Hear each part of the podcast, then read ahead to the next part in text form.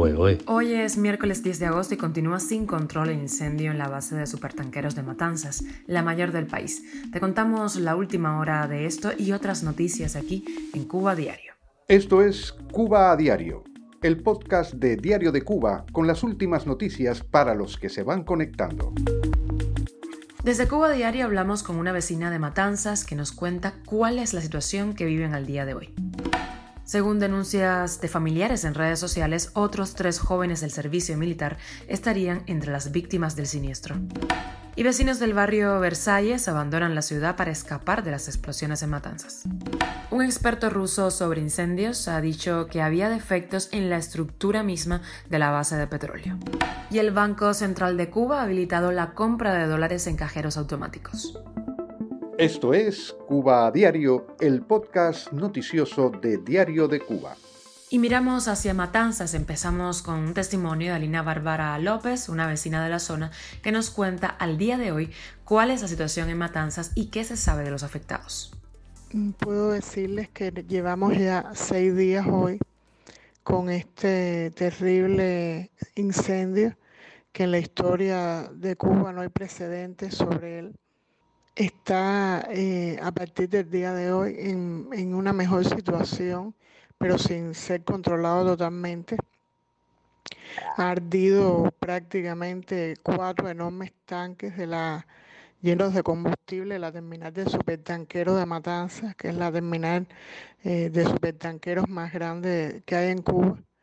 El daño ha sido terrible, la ciudad no ha sufrido en el incendio porque la zona industrial queda alejada, pero realmente el daño medioambiental es ya ostensible en toda la zona del Valle de Yumurrí y, poblados y, pequeños mm, asentamientos rurales adyacentes donde ya ha empezado a llover. Eh, los, pastos, la, la hierba se ha cubierto de, de una sustancia de color negro, los ríos están contaminados, o sea que aun cuando ha habido mucha demora en, diagnosticar esta situación medioambiental, al menos preliminarmente, se sabe ya que hay un comprometimiento y no es solo en el área de Matanzas, sino en, en la zona occidental, porque esa nube de humo, como los vientos estaban hacia el oeste, bueno, fue hacia las provincias también de Mayabeque y hacia La Habana, la capital. Ha habido pérdidas humanas. Eh, hasta ahora eh, una persona fallecida y 16 desaparecidas, eh, pero que prácticamente pueden darse por, por, fallecidos también por la magnitud de la explosión que los envolvió y que no se volvió a saber de ellos. Y evidentemente el daño económico es muy grande. Cuba es un país que necesita tener reservas de petróleo para poder funcionar, que ya tenía una capacidad muy baja. Eh, por esa situación se estaba generando menor energía, eléctrica en las termoeléctricas, que es el modo en que se eh, produce, se genera la mayor parte de la energía que se consume en Cuba. Y esa terminal de supertanqueros permitía trasear de los barcos directamente hacia ahí y después trasladarla hacia otros lugares mediante camiones cisterna y demás. Los cuatro enormes tanques fueron destruidos, son miles de toneladas de combustible.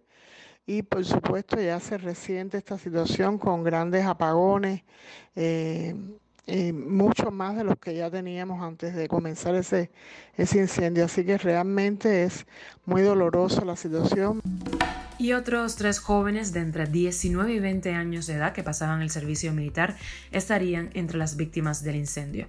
Leo Alejandro Doval, Adriana Rodríguez y Fabián Naranjo han sido reportados por sus familiares como desaparecidos en redes sociales.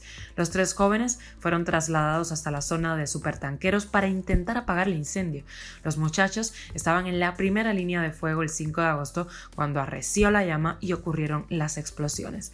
Aunque no hay información pública oficial sobre el estado de estos jóvenes ni del resto de los desaparecidos, allegados y amigos de los muchachos y familiares también han publicado mensajes de condolencias en redes sociales y han pedido que los culpables asuman responsabilidades, la responsabilidad de haber mandado a jóvenes sin experiencia a primera línea de un incendio. En el caso específico de Leo Alejandro Doval, de 19 años, las publicaciones de los familiares, de, los amigos y personas cercanas confirman su muerte. Su abuela Vivian López escribió, Solo un niño que iba a entrar en su etapa juvenil. Quedaron destrozados sus sueños y proyectos de vida. Soñaba con ser cirujano y nos comentaba con entusiasmo sobre eso. Mi niño no es un mártir, es una víctima del servicio militar obligatorio. Perdonen el dolor, no me permite continuar. Él no tenía que estar allí, dijo. Los padres de Adriana Rodríguez, también de 19 años, según dijo un vecino de la familia Cubanet, están aún en Matanzas esperando a que encuentren a su hijo. Las autoridades no han confirmado el deceso y los familiares de Fabián Naranjo, otro de los reclutas desaparecidos que cumplía con el servicio militar en el Comando de Bomberos del aeropuerto de Varadero, también responsabiliza al Estado cubano por exponer a los jóvenes. Dicen que no quieren mártires, que quieren a sus hijos. Y recordemos que este 8 de agosto, Cubanet confirmó la muerte de Michelle Rodríguez Román, de 20 años, quien cumplía el servicio militar activo en el Comando de Bomberos número 3. Cuba a diario. Y ante esta situación, vecinos del barrio Versalles, en la zona industrial de Matanzas, comenzaron a evacuarse voluntariamente tras reportarse una nueva explosión en el cuarto día desde que se inició la catástrofe en los tanques que almacenan combustible. A pesar de que las autoridades pues eh, solo han sugerido que se usen mascarillas, se cierren las puertas. Según un experto, los daños a la exposición de estas sustancias tóxicas que afectan Matanzas, La Habana y Mayabeque pueden ser muy muy peligrosas. Ellos dicen que lo más eh, importante es que se alejen lo más posible de este núcleo de emisión y que se evacúen a un territorio que esté en sentido contrario a eh, el sentido del viento, teniendo en cuenta como punto de referencia el incendio. Y el socorrista emérito de Rusia y ex jefe del Centro Ruso de Preparación de Rescatistas, Alexander Goldstein, afirmó que los depósitos de combustible en la base de supertanqueros de Matanzas tenían defectos. En declaraciones a la agencia rusa Sputnik llamó la atención sobre la distancia mínima que tenían que tener los tanques, lo cual permite prevenir el derrame del combustible. Dijo que se debe acondicionar además las vías de acceso para los equipos de bomberos y montar los llamados tubos secos, no llenados de agua destinados a enfriar los tanques de producirse un incendio. A su juicio, los bomberos cubanos no serán capaces de extinguir el incendio, que se detendrá cuando ya no quede nada que arder.